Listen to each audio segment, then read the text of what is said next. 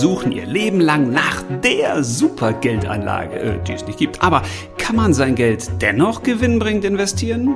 Sind reale Werte wie Edelmetalle, Immobilien oder Streuobstwiesen wirklich zu empfehlen? Genau darum geht's heute beim Lebensbanker, deinem Glücksgeld-Podcast und der Folge Nummer 27. Fünf alternative Geldanlagetipps.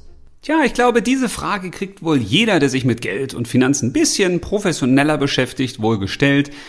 Was ist denn die beste Geldanlage? Hast du nicht nochmal einen super Tipp? Tja, und ich möchte heute mal auf aus meiner Sicht alternative Geldanlagetipps eingehen, denn das sind Tipps, die ich zumindest nicht so häufig höre das, was ich häufig höre, sind meistens so spezielle Aktien oder gewisse Trends wie Bitcoin oder Kryptowährungen oder gewisse Fonds, die man unbedingt empfiehlt. Aber das, was ich dir heute sagen möchte, klingt vielleicht auf den ersten Blick so ein bisschen, ja, auch schon mal gehört, aber ist das jetzt wirklich so besonders? Und ja, finde ich schon, auf jeden Fall ist es im Bereich der Geldanlagen einen echten Blick wert, denn die Sachen, die ich dir jetzt vorstelle, haben aus meiner Sicht mehr Vorteile als Nachteile, bis auf einen Tipp. Welcher das ist, das verrate ich dir gleich. Ich starte nämlich jetzt mal mit der ersten alternativen Geldanlage und das sind Edelmetalle. Also Gold, Silber, Platin, sowas, ne? Tja, und da stellte sich schon die Frage, nämlich, wieso sind denn Edelmetalle bitteschön eine alternative Geldanlage? Das ist so eine Geldanlage, also das kennt man doch. Jeder, der sich mit Finanzen, Vermögen, Struktur oder Anlageklassen beschäftigt hat, ja, der ist natürlich schon mal auf Edelmetalle gestoßen. Ja, aber die Frage ist, wann eigentlich? Und hast du das denn auch gekauft oder hast du das nicht gekauft? Weil Edelmetalle, also als ich gelernt habe im Jahr 1996, da war das noch also richtig so ein Spooky-Tipp. Also das hat eigentlich kein anständiger Mensch gemacht. Da ging es dann eher um das Thema Aktien. Da musste man sein Geld investieren. Und Edelmetalle haben in der Tat viele Jahre ein Schattendasein gefristet, zumindest im Privatkund- und Kundinnenmarkt. Und das hat auch einen ganz guten Grund, denn an Edelmetallen haben Finanzinstitute ganz häufig gar nichts verdient oder viel zu wenig. Oder sie haben an anderen Anlageklassen viel, viel mehr verdient. Und daher war es natürlich interessanter, diese Produkte auch in den Vordergrund zu schieben und zu verkaufen. Und das muss man eben auch sagen, Edelmetalle zu verkaufen, das ist ja keine Leistung. Also verstehe mich nicht falsch, natürlich ist das eine Leistung, aber wenn ich jetzt sagen würde, ich habe den Superfonds, den Superrendite Mega Knüller Knaller Lebensbanker Fonds, dann würdest du sagen, wow, was ist das denn? Was ist da drin in dem Fonds? Und dann könnte ich sagen, jo, meine Leistung ist, ich habe da ganz besondere Aktien reingepackt und ich gucke auch regelmäßig, ob die doch gut sind. Und wenn da schlechte dabei sind, die schon so ein bisschen gammeln und schimmeln, dann schmeiße ich die raus und dann packe ich die neuen Superstars damit rein, die natürlich außer mir noch keiner gefunden hat. Also das ist eine wirkliche Leistung. Da könnte ich auch sagen, ja, also diesen Fonds, den gibt's nur bei mir. Ob das denn Sinn macht oder nicht, ist ja die nächste Frage. Aber das wäre zumindest was Exklusives. Bei Gold ist das nicht unbedingt so. Okay, nun gibt es natürlich auch unterschiedliche Prägung von Münzen. Es gibt unterschiedliche Reinheitsgrade von Gold oder von Silber oder von Platin. Ja, alles richtig. Aber das Edelmetall als solches, das gehört in der Regel sowieso erstmal der Erde. Also dazu komme ich aber gleich. Ich möchte aber erstmal die Frage stellen, warum haben Edelmetalle eigentlich so lange ein Schattendasein geführt? Naja, das liegt natürlich auch daran, dass sie nicht besonders sexy sind. Also wenn man sich die Kursentwicklung anguckt, dann je nachdem, welche Periode man sich anschaut, kann man sagen, ja gut, war ganz in Ordnung, aber so spektakulär wie zum Beispiel gewisse Aktien oder wie Bitcoin ist das natürlich überhaupt nicht.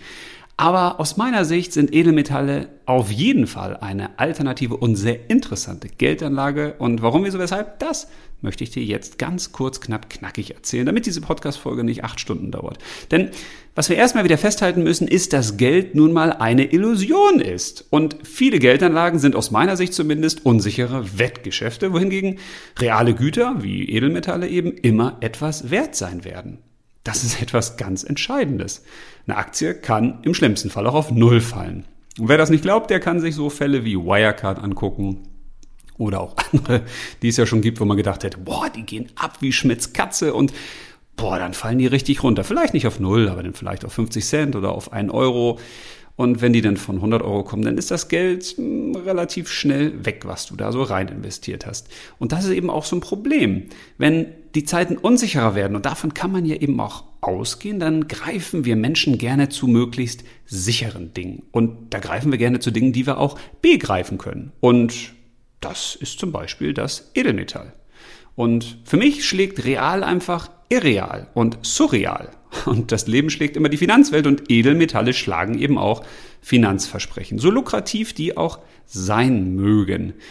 Und natürlich sind Edelmetalle auch nicht frei von Manipulationswahnsinn, der da draußen in der Finanzwelt so passiert. Und natürlich weiß ich auch, dass gerade auch der Goldpreis und der Silberpreis extrem manipuliert wird, weil da wird Geld, in dem Falle Gold, gehandelt, das gar nicht existiert durch irgendwelche Zertifikate auf Gold, was gar nicht da ist, weil das, was da gehandelt wird an der Börse, das übersteigt zumindest das, was wir wissen, was es an Gold gibt, um ein Vielfaches.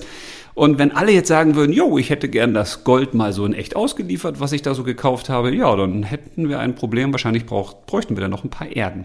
Und natürlich ist es auch so, das Gold nicht im Kurs explodiert. Jedenfalls ist das so noch nicht passiert, dass man jetzt sagen kann, boah, da hat man jetzt 300, 400 Prozent Anstieg. Aber es ist auf jeden Fall eine langfristige Investition wert, weil es eben immer einen Wert haben wird. Und das ist nun mal ein ganz, ganz entscheidender Unterschied.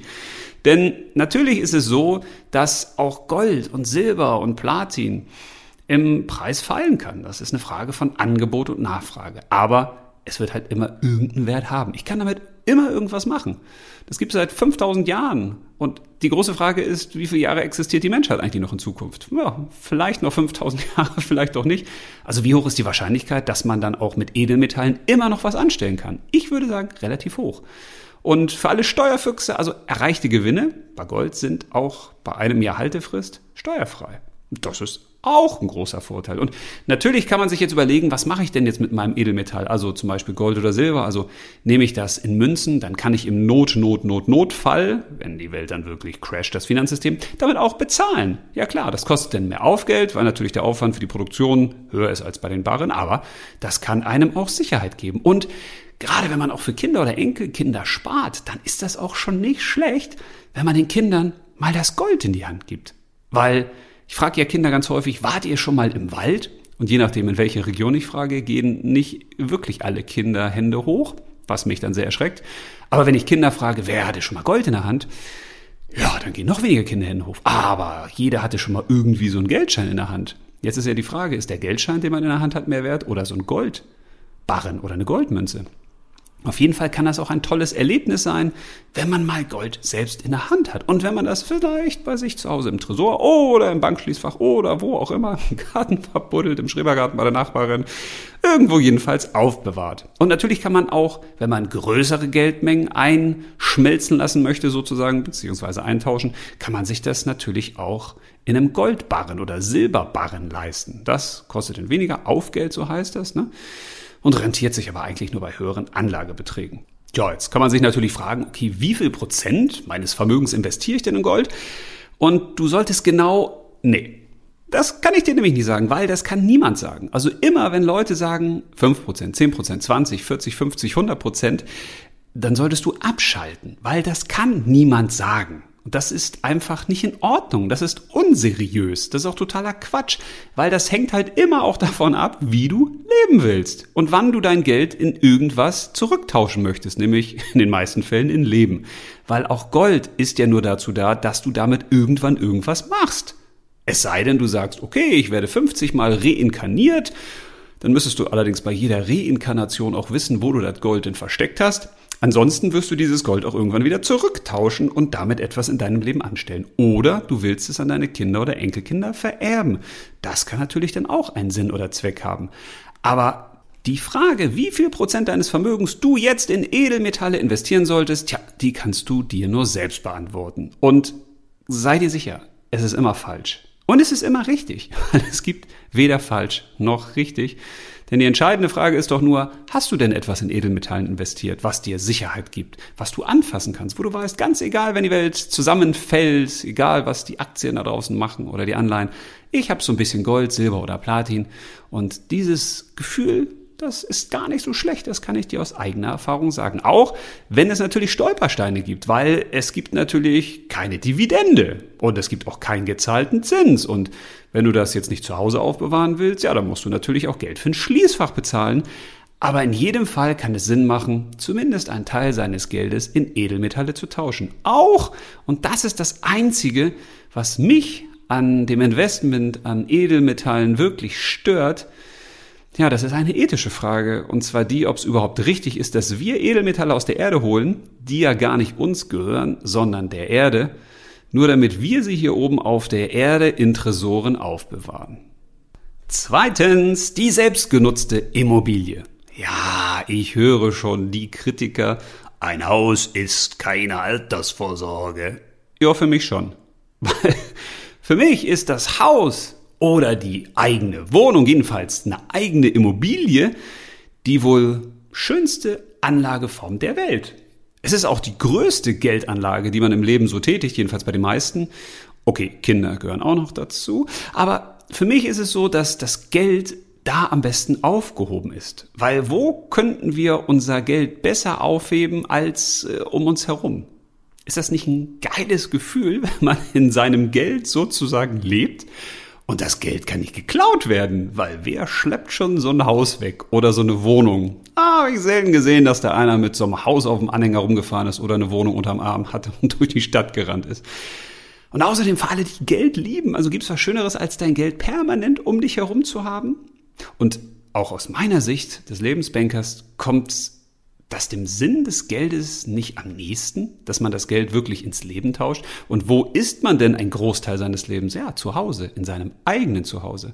Und das stimmt natürlich auch, das Geld ist dann auch verbaut. Also ich kann dann nicht sagen, oh, ich brauche noch mal kurz 5000 Euro für ein neues Auto, ich reiß noch mal eine Wand ab und äh, tausche die in Geld um. Das ist in der Regel ein bisschen schwierig. Und das Geld ist natürlich dann nicht mehr flexibel nutzbar, klar. Aber so ein Haus hat halt auch immer einen Wert und eine Wohnung auch je nachdem, wo du dann gebaut hast oder gekauft hast.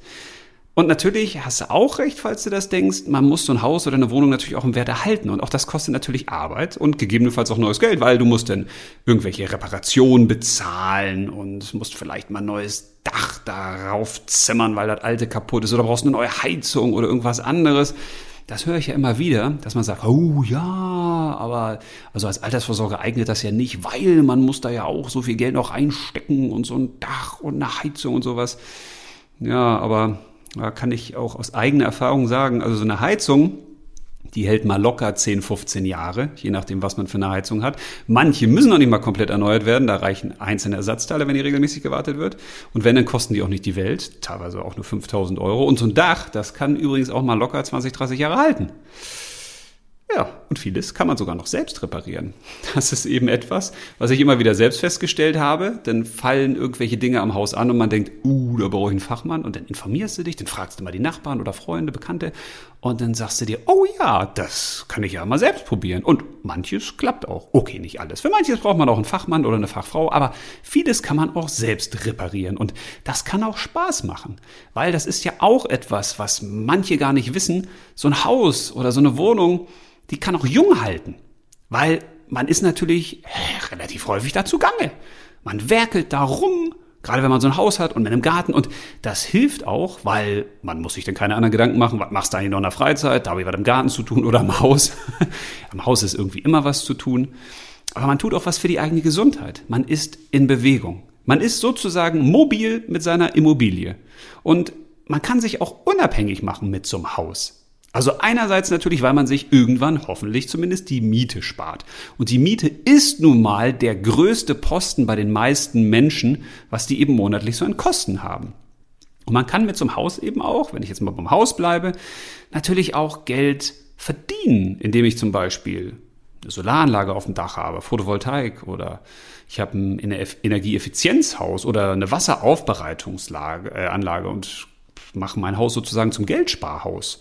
Also einerseits, indem ich selbst Geld für mich spare, aber andererseits, indem ich vielleicht selbst Strom produziere, davon weniger benötige oder den an andere dann auch verkaufen kann. Und ich finde, das ist schon nicht schlecht, dass man sich auch selbst unabhängiger machen kann. Oder man pflanzt sich, wenn man einen großen Garten hat, eigenes Gemüse an, muss dann vielleicht auch weniger Geld bezahlen für das Gemüse. Also man kann relativ viel machen mit so einer eigenen Immobilie, mit so einem eigenen Garten. Und mal ganz im Ernst, nicht jede Geldanlage muss ja auch immer unter den Bleistift gespitzten Renditegesichtspunkten rentabel sein, oder? Also ich finde, dass das Geld, was man in die eigenen vier Wände investiert hat, mit zum best investierten Geld der Welt gehört. Weil das Wohnen, das eigene Zuhause, das ist nun mal ein entscheidender Glücksfaktor für die meisten von uns. Und wenn wir ein eigenes Haus haben, ja, dann kann uns erstmal da keiner rausschmeißen. Also wenn wir natürlich die Kreditrate bezahlen, so wir denn noch einen Kredit aufgenommen haben. Das kann einem natürlich in der Wohnung schon passieren. Wenn man irgendwo Mieter ist und der Vermieter sagt jetzt, ja, ich erhöhe jetzt die Miete, was mir nicht passt, aber was ich trotzdem bezahlen muss, wenn ich da leben will. Oder er kündigt Eigenbedarf an und ich muss ausziehen. Da ist natürlich, wenn man eine eigene Wohnung hat oder ein eigenes Haus, das Leben schon ein bisschen sorgenfreier.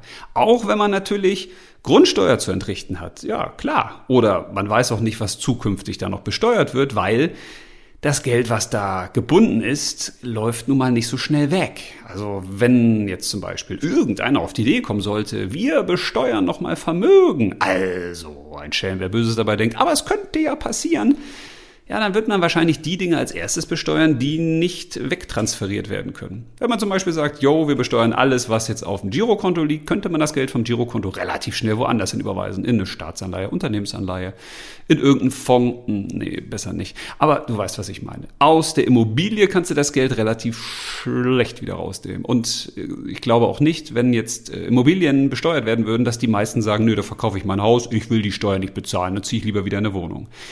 Das heißt, im Zweifel musst du dann eben bezahlen. Aber was ist die Alternative? Auch die Miete kann ja erhöht werden. Und man weiß auch nicht, was passiert mit dem Vermieter. Muss der vielleicht seine Immobilie verkaufen? Werde ich denn da rausgeschmissen? Findet der neue Vermieter mich nicht gut? Was hat er damit vor? Und, und, und. Also wir sollten die eigenen vier Wände einfach als viel mehr ansehen als ein Rendite-Rechenbeispiel. Das ist ein Ort des Glücks. Eine Möglichkeit, wo wir frei leben, selbstbestimmt. Und damit das passieren kann, sollten allerdings aus meiner Sicht zumindest ein paar Bedingungen erfüllt sein, damit man wirklich Spaß hat an seiner eigenen Immobilie und damit das auch eine wirklich gute alternative Geldanlage ist. Und aufgrund der begrenzten Zeit in so einem Podcast möchte ich einfach nochmal drei Dinge nennen, die für mich wirklich wesentlich sind. Und das erste ist, dass das Haus und natürlich auch das Grundstück, so du ein Haus und ein Grundstück haben willst oder hast und nicht eine Wohnung, das sollte jedenfalls möglichst preiswert sein. Und ich weiß, das ist für viele ähm, leichter gesagt als getan, weil in der Regel bauen oder kaufen die meisten ja, wenn überhaupt nur einmal eine Immobilie oder ein Haus. Und das soll natürlich dann das Traumhaus sein. Also da will man keine Kompromisse machen. Da sagt man, ja, das oder keines. Also das Haus soll bestmöglich sein, schön groß, ein schönes Interieur haben, eine tolle Außenanlage, Carport. Nein, Doppel-Carport, Keller. Nee, doppelt Keller. Dachboden. Nee, vierfach Dachboden. Und du weißt, was ich meine. Also möglichst schick und möglichst luxuriös und ja, das kann allerdings auch dazu führen, dass der Kaufpreis oder der Baupreis dann äh, relativ schnell in die Höhe schnellt. Und das hat dann wieder, es sei denn, du hast geerbt oder hast das Geld auf der Kante, relativ hohe Kreditverpflichtung, die das nach sich zieht. Und ich habe da einen ganz einfachen Grundsatz, den ich auch dir ans Herz legen würde. Das Haus, die Wohnung, die du dir kaufst, das ist der Luxus. Ganz egal, was da drin ist. Ganz egal, ob du vergoldete Wasserhähne hast oder eben nur Holzwasserhähne. Okay, Holzwasserhähne sind relativ teuer. Aber du weißt, was ich meine.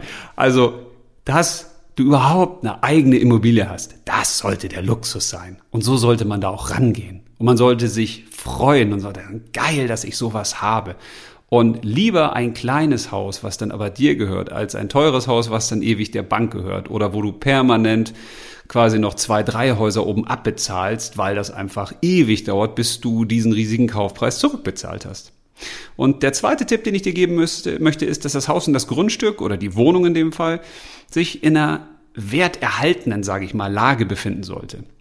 Weil die Lage ist und bleibt nun mal wohl mit das Wichtigste, was man bei einer Immobilie so beachten sollte. Denn es ist zwar schön, wenn du so ein richtig geiles Haus hast, so ein Superhaus, wo jeder sagt, boah, das hätte ich gerne.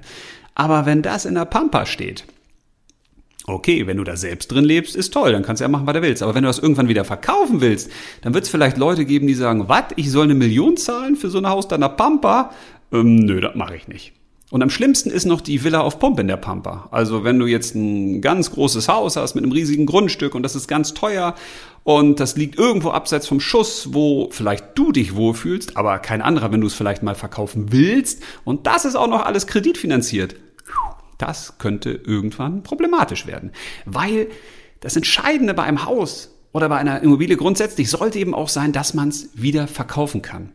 Das ist etwas, das war uns zum Beispiel bei unserem Haus extrem wichtig, dass wir sagen, wir wissen nie, was im Leben passiert und wir möchten auf jeden Fall, dass dieses Haus, was wir haben, verkaufbar ist, dass wir das ohne Probleme irgendwann loswerden. Und deswegen haben wir zum Beispiel auch ein ganz normales Haus gebaut. Natürlich mit ein paar Sachen, die wir uns jetzt speziell vorstellen, aber wo wir sagen würden, yo, das kann auf jeden Fall eine Familie mit zwei, drei, vier Kindern sich auch irgendwann mal leisten. Das ist wiederverkaufbar. Da sind keine Sachen drin, wo man sagt, boah, das ist aber so Spezialausführung hier. Also schwarzer Marmor und gelb gekachelte Wände. Also rote Decke noch dazu, das ist sehr speziell. Also auch daran kann man denken. Muss man nicht, aber kann man. Tja, und der dritte Tipp ist fast schon der wichtigste. Nimm so wenig Immobilienkredit wie möglich auf. Verschulde dich so wenig wie möglich. Okay, für mich gehört zwar der Immobilienkredit mit dem Weiterbildungskredit zu den einzigen beiden Kreditarten, wo ich sagen würde, jo, das kann man machen. Also alle anderen Kredite auf gar keinen Fall. Kein Autokredit, kein Dispo-Kredit, jedenfalls nicht in den Höhen, in die die häufig äh, in Anspruch genommen werden. Bloß keine Ratenkredite, keine Reise auf Pump, kein Handy auf Pump und der ganze Mist. Bei einer Immobilie hast du wenigstens einen Wert, der gegenübersteht. Aber wenn du zu hoch finanzierst, dann heißt das, du musst im Zweifel auch bis zum 80. Lebensjahr das Ding abbezahlen. Oder zum 60. wenn du Glück hast. Das wäre auf jeden Fall zumindest ein Ziel, dass man sagt, bis zum Renteneintritt muss die Immobilie abbezahlt sein, weil dann bist du ja nicht mehr wirklich frei. Dann bekommst du deine Rente, die du bekommst. Wer weiß, wie viel Rente du denn überhaupt bekommst und ob du dir dann den Immobilienkredit noch leisten kannst, je nachdem, was da am Ende so drauf ist. Das ist ja eben auch die Frage. Also es sollte schon das Ziel sein, möglichst wenig Kredit aufzunehmen und wenn man einen Kredit aufnimmt, möglichst äh, nicht so viel von der Bank, weil man kann auch zinslose Familienkredite aufnehmen. Du kannst auch dir Teil deines Erbes vielleicht vorzeitig auszahlen lassen, schenken lassen. Kannst du dir auch Geld, auch eine Möglichkeit, wenn du jemanden kennst, der dir schenken kann. Oder du kannst doch überlegen, welche Eigenleistung kannst du einbringen. Also das sind ja die beiden Faktoren, die du hast. Erstens schaust du, wie viel Geld brauchst du eigentlich für dein Haus, für deine Immobilie, mit den ganzen Nebenkosten, die man da so hat? Sollte man sich auch informieren, gehört auch ein bisschen was dazu, ne? Grunderwerbsteuer und die Notarkosten und, und, und. Und dann ist natürlich die Frage, wie viel ist das insgesamt? Die Summe kann ich versuchen, so gering wie möglich zu halten, so weit wie möglich runterzudrücken. Und dann kann ich mich fragen, wie kann ich stattdessen, statt einen Kredit aufzunehmen, vielleicht gewisse Leistungen erbringen? Indem ich vielleicht, wenn ich selbst Handwerker bin, gewisse Sachen mache für die ich normalerweise einen Dienstleister brauche. Wenn ich zum Beispiel sage, okay, ich bin vielleicht handwerklich begabt, ja, dann kann ich gewisse Sachen, die bei so einem Hausbau anfallen, vielleicht auch mitmachen. Vielleicht kann ich sie auch übernehmen in Absprache mit dem Bauträger oder unter Anleitung vom Bauträger, weil es gibt ja auch Selbstbauhäuser. Es gibt ja unzählige Möglichkeiten heute, was man machen kann.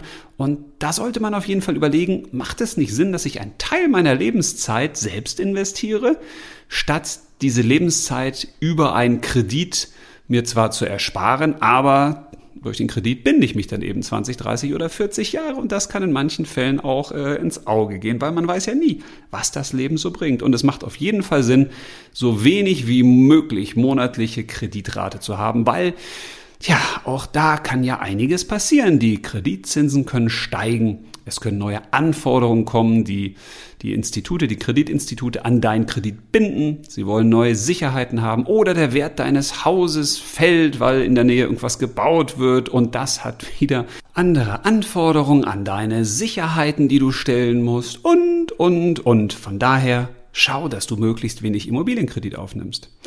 Was eine Immobilie übrigens auch kann, das möchte ich noch kurz erwähnen, du kannst ja damit auch Geld verdienen im Sinne von, ich vermiete einen Teil also wenn du zum Beispiel ein Haus mit einer Einliegerwohnung baust, dann kann das dazu führen, dass du noch monatliche Mieteinnahmen hast, weil da kann ja jemand drin wohnen.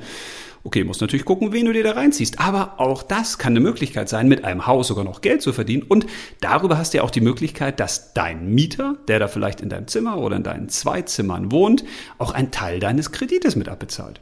Und es gibt noch eine weitere tolle Idee, wie ich finde, das nennt sich Immobilienverrentung. Also wenn du zum Beispiel Single bist und du hast keine Kinder, denen du das Haus irgendwann vererbst, dann stellt sich ja die Frage, äh, warum bezahle ich eigentlich ein Haus ab, was danach an den Staat fällt? Das ist ja nicht wirklich sinnig. Und dann kannst du ab einem gewissen Zeitpunkt, den du selbst bestimmst, auch sagen, okay, jetzt lasse ich mir meine Immobilie sozusagen verrenten. Nennt sich Immobilienverrentung. Das heißt, in dem Fall kauft zum Beispiel eine Bank dein Haus und zahlt dir dann bis zu deinem Lebensende eine monatliche Miete und dafür kriegt die Bank das Haus und du hast eine Aufbesserung deiner Rente und kannst sozusagen deine Immobilie verleben. Also ist sozusagen eine Hausgeld-Zurück-Variante. Drittens, die fremdgenutzte eigene Immobilie.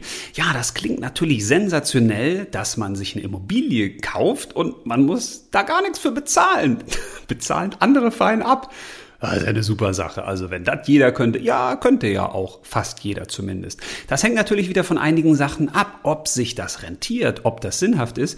Und dazu muss man sich zum Beispiel Sachen angucken wie die, die Mietpreise samt der Entwicklung in deiner Region oder auch das Angebot und die Nachfrage von Mietobjekten oder die Preise überhaupt für Mietimmobilien und die zu erzielenden Mieten.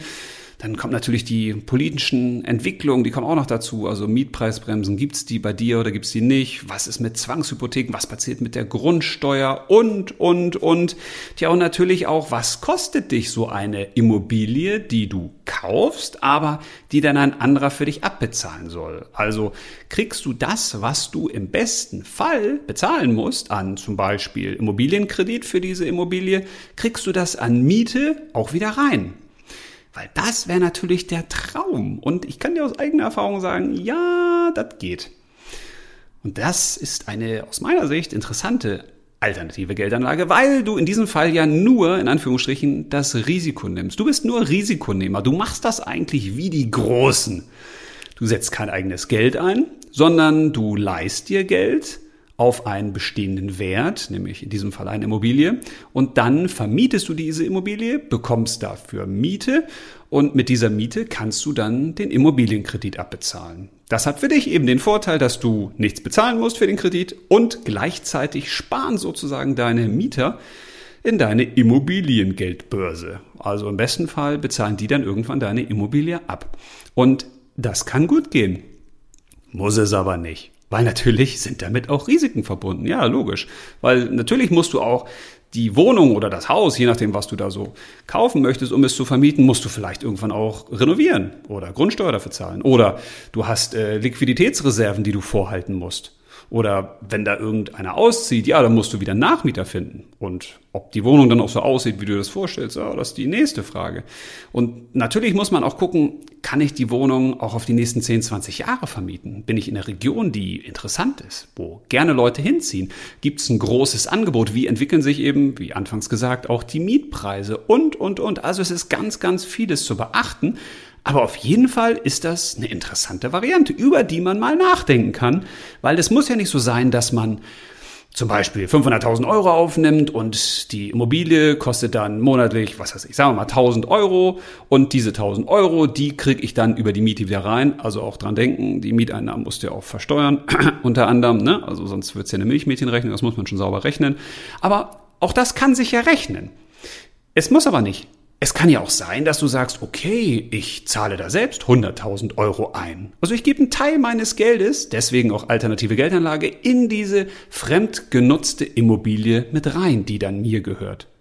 Und das macht auch dann Sinn, wenn du zum Beispiel sagst, hey, ich habe jetzt vielleicht ein Haus oder ich habe noch gar kein Haus und ich würde gern im Alter oder in meiner Rentenzeit irgendwo in der Stadt in der Wohnung leben. Und jetzt kaufst du dir deine Wohnung, aber du bist erst 40 und sagst, okay, bis zur Rente habe ich ja noch 25 Jahre Zeit. Ja, dann kannst du ja vermieten. Und wenn du dann 65 bist, ja, dann gehst du da rein, kündigst du Eigenbedarf an und hast eine neue Wohnung, die sogar dir gehört und die sogar ein anderer für dich mitbezahlt hat oder vielleicht sogar abbezahlt. Also das kann eine echt interessante Idee sein, über die man auf jeden Fall mal nachdenken sollte. Und auch wenn man Kinder hat, Auch dann kann man sowas in Erwägung ziehen, weil auch die Kinder könnten dann ja später in der Wohnung wohnen, die du da jetzt kaufst oder finanzierst. Dann könnten die vielleicht ein bisschen weniger Miete bezahlen. Oder auch die zahlen den normalen fairen Mietpreis und kriegen dann die Wohnung irgendwann vererbt. Oder, oder, oder. Es gibt ja da Möglichkeiten ohne Ende. Auf jeden Fall ist das eine Geldanlage, die interessant ist, weil es wieder ein realer Wert ist, der auch genutzt werden kann. Das ist ja der Vorteil von der Immobilie, ob selbst oder fremd genutzt dass du sie benutzen kannst. Du machst da was mit. Also wenn ich mir das vorstelle, wir leben jetzt in unserem Haus seit 15 Jahren und das ist im Wert extrem gestiegen. Aber das Haus ist nicht mehr so nice wie am Anfang und das Grundstück ist auch schon ein bisschen kaputt getreten durchs Fußballspielen und so, also zumindest der Rasen. Und trotzdem steigt das im Wert, also das ist ja interessant. Ja, geht auch. Natürlich gibt es auch andere Regionen, wo das äh, unterschiedlich ist. Und es ist immer eine Frage, findet man dann auch jemanden, der einem das Haus zu dem Preis abkauft? Natürlich, alles klar.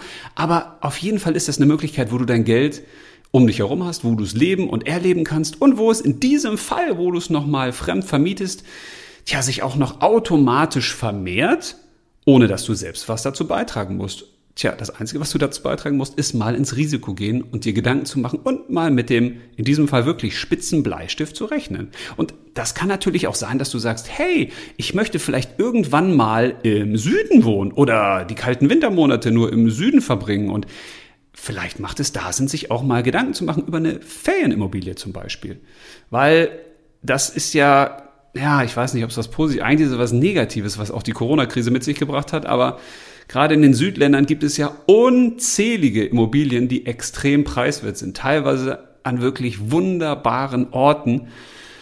Und einerseits ist es tragisch, weil da Menschen ja ganz, ganz viel Geld verloren haben und Immobilien stark im Wert gefallen sind. Andererseits ist das dann nun mal der aktuelle Preis und das wäre halt zumindest eine Möglichkeit, sich zu überlegen, ja, wenn es da irgendwo für 10.000, 15.000 Euro so eine kleine Finca gibt, wo du dann im Winter zum Beispiel hinfliegst, ja, warum denn nicht? Oder wenn du dir eben eine Ferienwohnung kaufen willst und sagst, ja, einerseits habe ich die Möglichkeit, da selbst Urlaub zu machen, andererseits kann ich die vermieten oder lasse die vermieten und habe da auch wieder eine Möglichkeit, dass andere zumindest einen Teil des Kredites, den ich aufnehme, jedenfalls des Wertes der Immobilie, mit abbezahlen. Und das ist doch eine schöne Idee, oder? Kommen wir zu viertens. Ja, was denn eigentlich mit Wäldern oder Streuobstwiesen? Das hört man ja auch immer häufiger, dass das ein toller Geldanlagetipp ist und ich halte da gar nichts von. Mal ganz im Ernst, was willst du denn damit machen? Okay, wenn du einen Ofen hast, ja, und du brauchst Holz und dann kannst du dir natürlich aus dem Wald holen. Ja, aber dann brauchst du natürlich auch einen Sägeschein und eine Ausrüstung und auch so ein Wald, der kostet Geld. Also nicht nur im Kauf, sondern teilweise auch in der Pflege. Pflege, da hast du den Auflagen drauf, da musst du gewisse Dinge erfüllen. Und so eine Streuobstwiese, ja, das klingt natürlich nice, ne? Das eigene Obst zu ernten, ja, aber auch da hast du natürlich Arbeit, die zu tun ist. Und die große Frage ist ja, okay, jetzt habe ich eine Streuobstwiese, ja, also ernähre ich mich denn jetzt nur noch von Obst? Was mache ich denn mit dem ganzen Obst? Und kauft die mir irgendeiner irgendwann ab? Das ist ja die große Frage. Also wenn du jetzt dein Geld anlegst im Wald oder in der Streuobstwiese mit dem Ziel, dass das irgendwann vermehrt wird oder dass es zumindest im Wert erhalten bleibt, ja, dann macht das ja nur Sinn, wenn du entweder das irgendwann auch wieder verkauft kriegst, aber die Frage ist, ja, gibt es zu dem Zeitpunkt, wo du das Geld brauchst, dann überhaupt jemanden, der einen Wald kauft oder eine Streuobstwiese? Oder es macht Sinn, wenn du sagst, ich wollte schon immer mal einen Wald haben. Ja, dann kannst du das machen dann ist das auch eine super Geldanlage. Wenn du dir eben auch der Konsequenzen bewusst bist, also wenn du weißt, was du dafür zu tun hast. Und gleiches gilt für eine Streuobstwiese. Das kann natürlich eine tolle Sache sein, wenn du Kinder hast oder Enkelkinder und hast eine eigene Streuobstwiese und dann ist das ja auch wieder etwas, was verbunden ist mit Glücksmomenten. Dann kann so eine Geldanlage auch wirklich eine Glücksanlage werden. Und in dem Fall macht das Sinn. Wenn du ein eigenes Waldstück hast und kannst da mit deinen Kindern oder Enkelkindern hingehen oder kannst mit deiner Frau, mit deinem Mann da spazieren gehen und kannst einfach mal chillen, hast da vielleicht eine kleine Hütte. Ja, das ist eine super Sache. Ansonsten macht es mehr Sinn aus Sicht einer Geldanlage, also einer klassischen oder alternativen Geldanlage, wenn man sich überlegt, was für Werte kann ich eigentlich kaufen, die dann in ein paar Jahren wirklich eine Wertsteigerung haben, wo es auch immer einen Markt für gibt. Also sei es jetzt Oldtimer oder gewisse Kunstwerke oder Schmuck oder Whisky hatte zum Beispiel auch in den letzten Jahren oder Jahrzehnten sogar eine der besten Renditen überhaupt. Ja, dann kann man sich über solche Sachen Gedanken machen. Ansonsten ist immer die große Frage, was passiert denn mit deinem Geld, wenn du das irgendwann mal wieder brauchst? Weil so eine Geldanlage, die liegt da ja nicht nur rum. Im besten Fall wird das Geld ja auch irgendwann wieder entweder übergeben an Kinder oder Enkelkinder oder man nutzt es selbst und dann muss man es wieder zurücktauschen. Und wenn man es an Kinder oder Enkelkinder vererben will, ja, dann ist ja die Frage, okay, mache ich denen jetzt eine Freude, wenn ich denen einfach mal einen Wald schenke? Und der letzte Tipp, Tipp Nummer 5. Lohnt sich eigentlich die freiwillige Einzahlung in die gesetzliche Rentenversicherung? Ja, ich weiß, das klingt jetzt aber total langweilig. Ja, aber das kann für einige eine wirklich gute Anlagemöglichkeit sein. Weil mit der Einzahlung in die gesetzliche Rentenversicherung kann man sich nämlich sogenannte Entgeltpunkte, also Rentenpunkte erkaufen. Ja, und so kann man seine spätere Rente aufstocken. Das lohnt sich zugegeben nicht für alle, aber zumindest für einige von uns und zwar für drei und zwar erstens für Angestellte jenseits der 50, da Rentenbeiträge nicht gespart, sondern an die heutigen Rentner und Rentnerinnen weitergereicht werden. Also nennt sich Umlageverfahren, kennst du sicher. Ja, und für die Ü50-Jährigen sind die Beiträge, nämlich samt Rentenniveau, stabil. Und ab 2040 beträgt die Rente eines Durchschnittsverdieners, also nach Abzug der Beträge für Kranken- und Pflegeversicherung vor Steuern, allerdings nur noch 42 Prozent vom durchschnittlichen Nettoeinkommen. Da kann das schon Sinn machen, sich das zu überlegen. Und zweitens lohnt sich das für, oder kann sich lohnen für Selbstständige, die derzeit nicht privat für das Alter vorsorgen können, weil dann können die darüber zumindest eine spätere Basisabsicherung erkaufen? Und das Dritte, das sind einfach Menschen, die nicht gesetzlich rentenversichert sind, aber bereits einige Jahre eingezahlt haben und durch die Erziehung von, ich sag mal, Kindern oder die Pflege von Verwandten bereits Rentenpunkte gesammelt haben. Und wenn Beitragsjahre fehlen, damit man den Anspruch auf eine gesetzliche Rente hat, ja, dann kann man sich auch diese mit freiwilligen Einzahlungen sozusagen erkaufen. Und in diesem Fall macht es wirklich Sinn, mal zu schauen, wie sieht's denn bei mir aus? Also nicht bei mir, sondern jetzt in dem Fall bei dir. Weil natürlich ist auch die gesetzliche Rente abhängig von politischen Entscheidungen. Man weiß ja nicht, wird das Rentenalter nochmal angehoben. Dann hat das natürlich auch Auswirkungen auf die Rentenansprüche, auf die Auszahlung. Wie sieht das mit der demografischen Entwicklung aus? Weil die spielt natürlich eine wichtige Rolle, weil wenn immer weniger Beitragszahler für eine Rentner oder eine Rentnerin aufkommen, also wie man das ja prognostiziert für die Zukunft, ja, dann hat das natürlich auch Auswirkungen auf die Höhe beziehungsweise auf Erhöhung deiner Rente. Und da kann es schon Sinn machen, mal genauer hinzuschauen. Ja, das war's. Nicht kurz, nicht knapp, aber hoffentlich knackig. Das waren die fünf alternativen Geldanlagetipps. Also zusammenfassend nochmal zum Schluss Edelmetalle. Zweitens die selbstgenutzte Immobilie. Drittens die fremdgenutzte Immobilie. Dann war das Thema mit hm, Wald oder Streuobstwiese oder eben Oldtimer, Kunst, Gemälde, Schmuck und so weiter. Whisky. Und das fünfte die Rentenversicherung, die gesetzliche. Ja, einfach fünf Dinge, über die man einfach mal nachdenken kann. Und ich hoffe, das machst du und es war ein bisschen was für dich dabei.